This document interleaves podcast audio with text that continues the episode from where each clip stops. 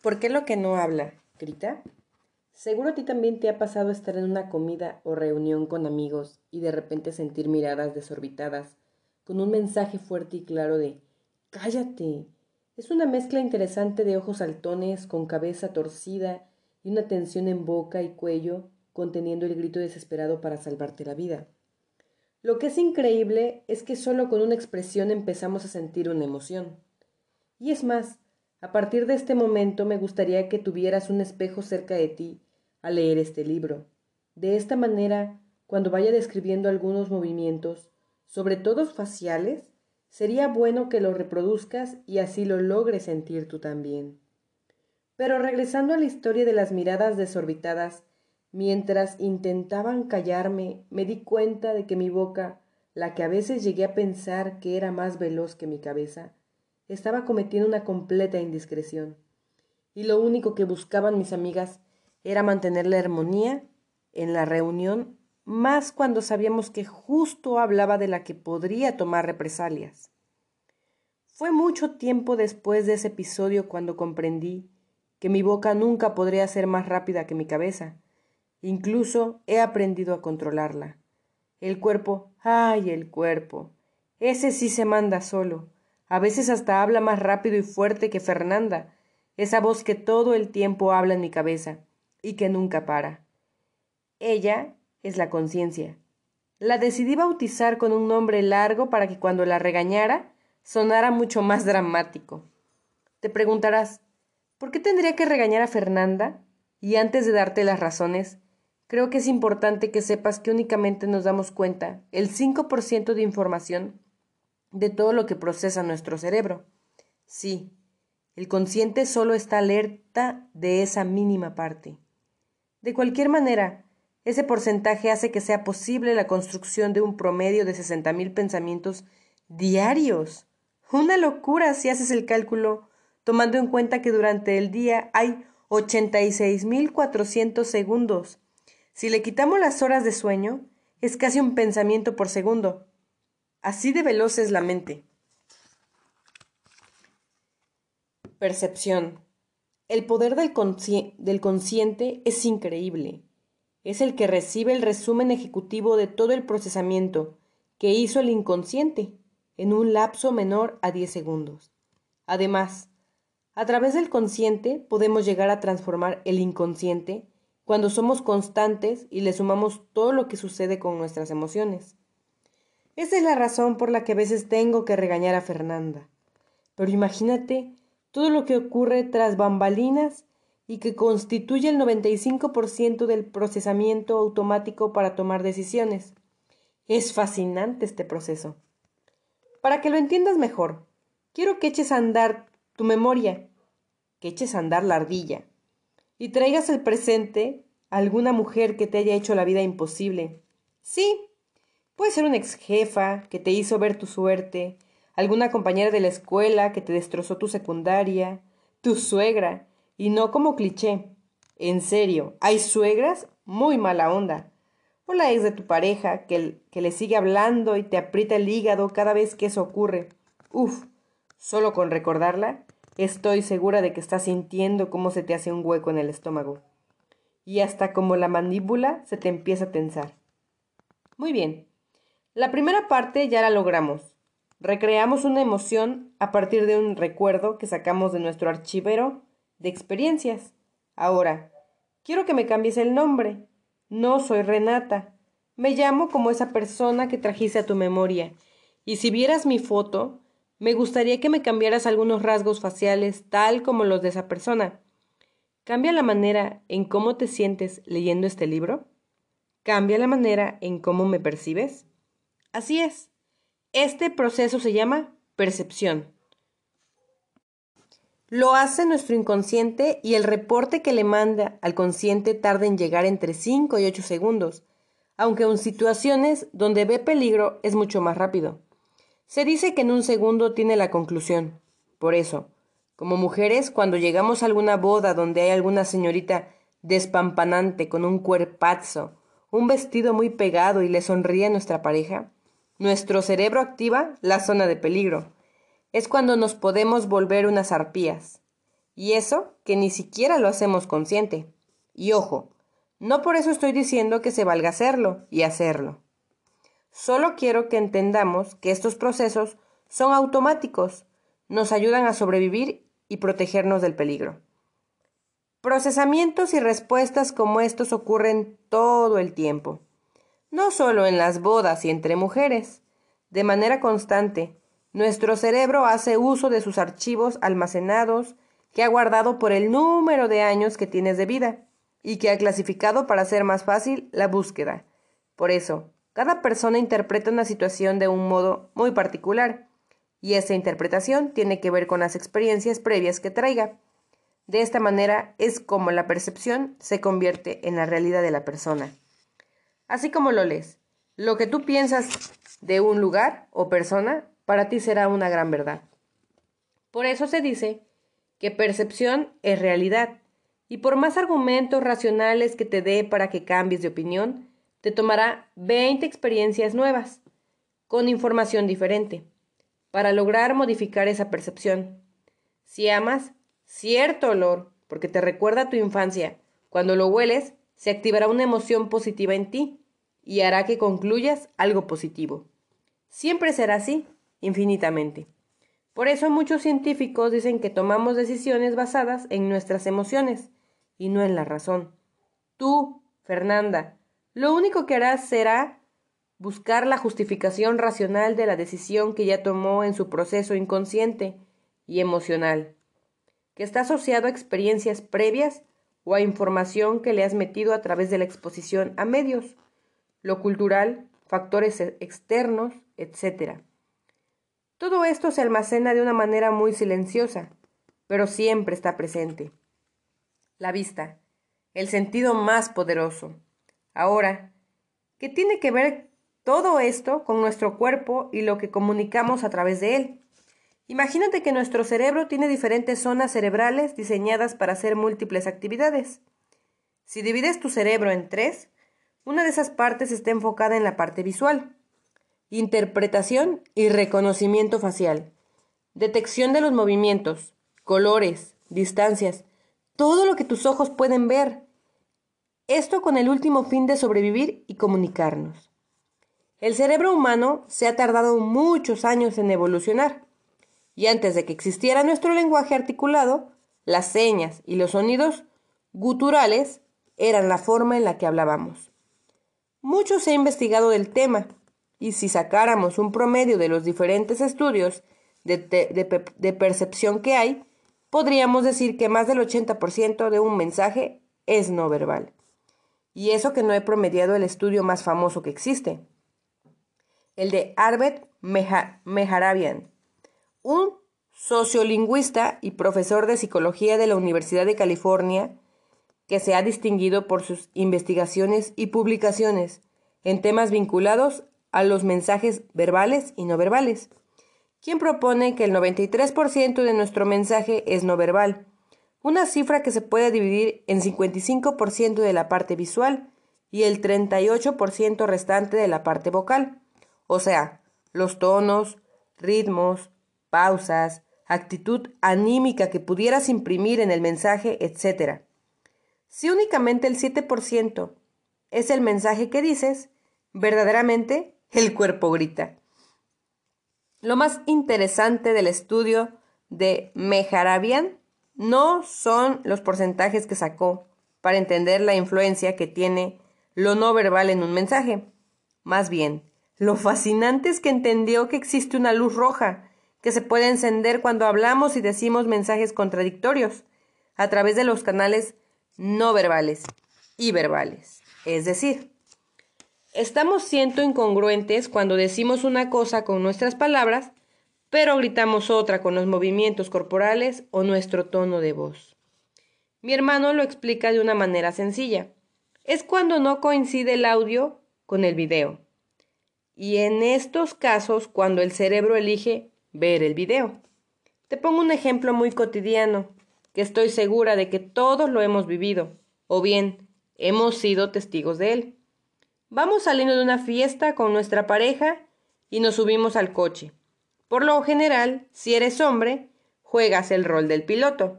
Si eres mujer, el del copiloto. De pronto existe un silencio incómodo y tenso. El hombre, con la mirada al frente viendo el tráfico, voltea de reojo. Trata de leer y entender lo que está ocurriendo. En su cabeza, lo único que puede recordar de la fiesta es que pasó un momento agradable con amigos y buena música. La mujer, en cambio, evita hacer contacto visual con él. Trae una clara tensión en el cuerpo, brazos cruzados, boca un poco apretada y una revolución en su pensamiento porque su pareja saludó a una amiga de manera afectuosa. De pronto, la inevitable pregunta llega por parte del hombre. ¿Qué te pasa? ¿Todo bien? Y así como la pregunta fue muy predecible, llega la respuesta de la mujer igual de predecible que la pregunta. Nada. ¿En serio nada? Mujer, te pasa todo, pero existe ese autocontrol de no querer hablar por alguna razón y que como mujer aún no termino de comprender. El gran punto que se nos olvida aquí es que por más que digamos nada, nuestro cuerpo nos está delatando y está diciendo que nos pasa absolutamente todo. Así es, como vamos por la vida gritando mensajes, a veces sin querer, pero otras tantas veces con tal conciencia y desfachatez. Lo que nos hace comprobar lo mágico de la comunicación y lo expresivo del silencio. En su libro La información del silencio, Alex Grigelmo, periodista español amante del lenguaje, dice, el silencio entonces también habla, el silencio suena, y el silencio puede manipular lo que decimos.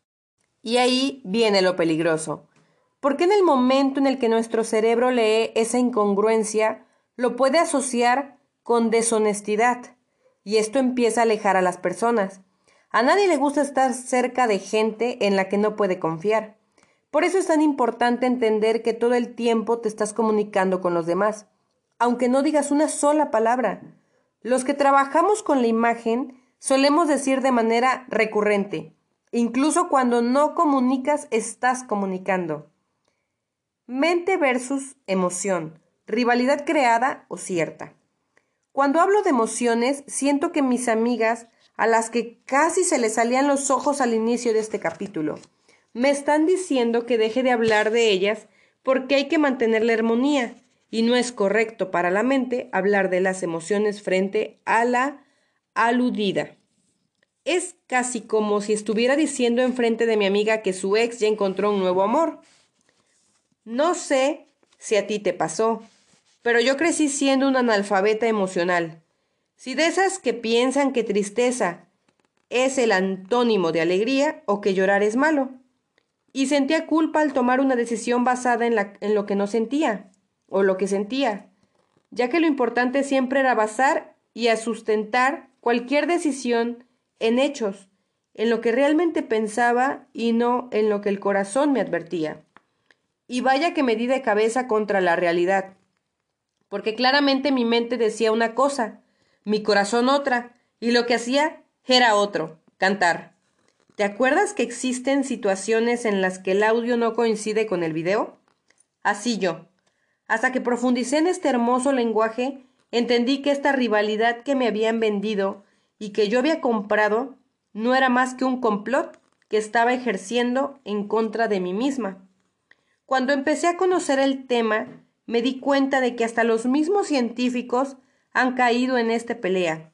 Y muchos estudios comprueban que el pensamiento en el que genera la emoción, es decir, se ha descubierto que la mente, al no saber distinguir entre verdad o mentira, pasado, frente o futuro, manda señales para que el cuerpo se prepare.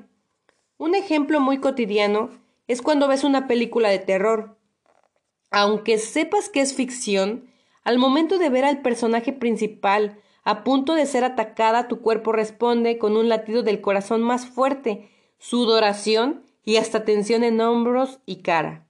Tu cerebro le dice a todo tu sistema que esté listo por si tiene que salir huyendo junto con la protagonista. ¿Hasta aquí queda muy claro que el pensamiento activa la emoción? Ok. Pero el conflicto aparece cuando vemos las emociones desde un lugar más instintivo, ya que se ha comprobado que la emoción se gestiona antes que la conciencia. Es decir, si de pronto ves a una persona atravesar la calle y tú vienes en tu coche a 100 kilómetros por hora, tu mente no pensará si será o no conveniente frenar para que luego pueda someter a la votación. Tu cuerpo reaccionará y hará lo que en ese instante sintió que era más adecuado. Entonces, ¿la emoción se construye antes que el pensamiento o es al revés? Concluir que fue primero, si el huevo o la gallina, sería entrar en un debate infinito. De hecho, hasta donde tengo entendido, los estudiosos aún no se ponen de acuerdo. Pero, será importante saber qué, qué fue primero. ¿Qué pasaría si mejor honrarecemos la existencia de los dos, la emoción y el pensamiento, y los pusiéramos a nuestro servicio? De hecho, entre más sepamos de hecho de ellos y su funcionamiento, más podremos gestionarlos para que jueguen a nuestro favor y no a nuestra contra. Por eso, es muy importante que sepas que la mente y las emociones no son rivales deberían volverse mejores amigos, porque juntos son los que potencializan cualquier resultado. Si trabajan por el mismo objetivo, que en este caso sería volverte tu mejor versión, los dos deberían entrar en una sintonía que solo te dé fuerza para actuar. Por lo tanto, ¿qué mejor momento para pensar en que firmen una tregua y construyan paz? Paz y armonía entre los dos. ¿Te animas? La comunicación es un proceso complejo, pero más que interesante, porque tu estado de ánimo hace que interpretes el, mensaje de los demás de diferentes maneras. ¿O no has visto cómo un mensaje por WhatsApp no suena igual cuando estás de malas que cuando estás de buenas? El filtro por el que pasan los mensajes cambia dependiendo del estado emocional en el que te encuentres. Por ello, si has decidido iniciar tu viaje leyendo este libro, lo más importante es empezar a desarrollar el músculo de la observación para ver a los demás, pero sobre todo para verte a ti. Es importante que sepas que si hoy amaneciste triste, muy probablemente tus pensamientos conectarán con esa emoción por el resto del día. Y todo lo verás gris, aunque esté soleado. Reenfocar implica saber lo que podemos cambiar, la lente con la que vemos al mundo. Si no, todos los días tenemos que llevar los mismos lentes y ser dueños de esta posibilidad nos hace muy poderosos, nos hace dueños de nuestra vida, nos hace creadores de nuestra realidad y, por supuesto, nos vuelve los únicos responsables de nuestros resultados. No hay nada más atractivo que ver a una persona empoderada y con la total confianza de que puedes lograr lo que deseas. Eso es lo que provoca conocernos y saber cómo funciona nuestra mente y nuestro cuerpo. Tú eliges cuál lejos quieres llegar. Mientras tanto, te recuerdo que lo que no habla, grita, y que, los sueños siempre van a ser esos gritos desesperados de tu alma, que desean ser conquistados. Así que, ¿qué esperas para conquistarlos? Y así conquistarte a ti mismo. Y aquí terminamos el primer capítulo, tercer episodio. ¿Por qué lo que no habla grita. Y yo soy Evelyn Tapia. Hola, ¿qué tal amigos, amigas, mi buen oyente? Es momento de llevarlo en práctica. El músculo de la observación para interpretar el lenguaje no verbal se desarrolla como cualquier músculo, es decir, a través de la ejercitación. Por ello, te reto a que veas tu película favorita sin audio ni subtítulos. Únicamente dedícate a ver todo lo que ocurre, cómo se mueven los personajes, qué expresiones están haciendo. Al ser una película que ya has visto, seguro recordarás el contexto. Hoy solo te quiero pedir que observes. No olvides que tenemos 60.000 pensamientos diarios en promedio. De toda nuestra actividad cerebral, únicamente somos conscientes del 5%. El otro 95% son procesos inconscientes. La percepción es un proceso inconsciente e involuntario que tarda menos de 10 segundos en realizarse. Es el responsable de sacar conclusiones, mejor conocidas como juicios de valor, y que nos facilitan nuestra toma de decisiones. Una primera mala impresión toma 20 nuevas experiencias positivas para modificarla. Tomamos decisiones basadas en emociones. Más el 80% de nuestra comunicación es no verbal, es decir, lo que no habla realmente está gritando. Una tercera parte de nuestro cerebro está diseñada para leer estímulos visuales. Albert Mehrabian descubrió que en cada mensaje el 55% correspondía a los estímulos visuales, el 38% a los vocales y únicamente el 7% a lo que se decía en sí. La importancia del estudio está en entender la congruencia que debe existir entre los tres canales para enviar un mensaje de confianza. La mente no distingue entre realidad y fantasía. Al no hacerlo, conecta con las emociones correspondientes a ese pensamiento. La mente y las emociones no son enemigas. De hecho, deberían colaborar para potencializar nuestros resultados. Podemos elegir con qué lentes ver la vida. ¿Con cuál lente lo quieres hacer tú?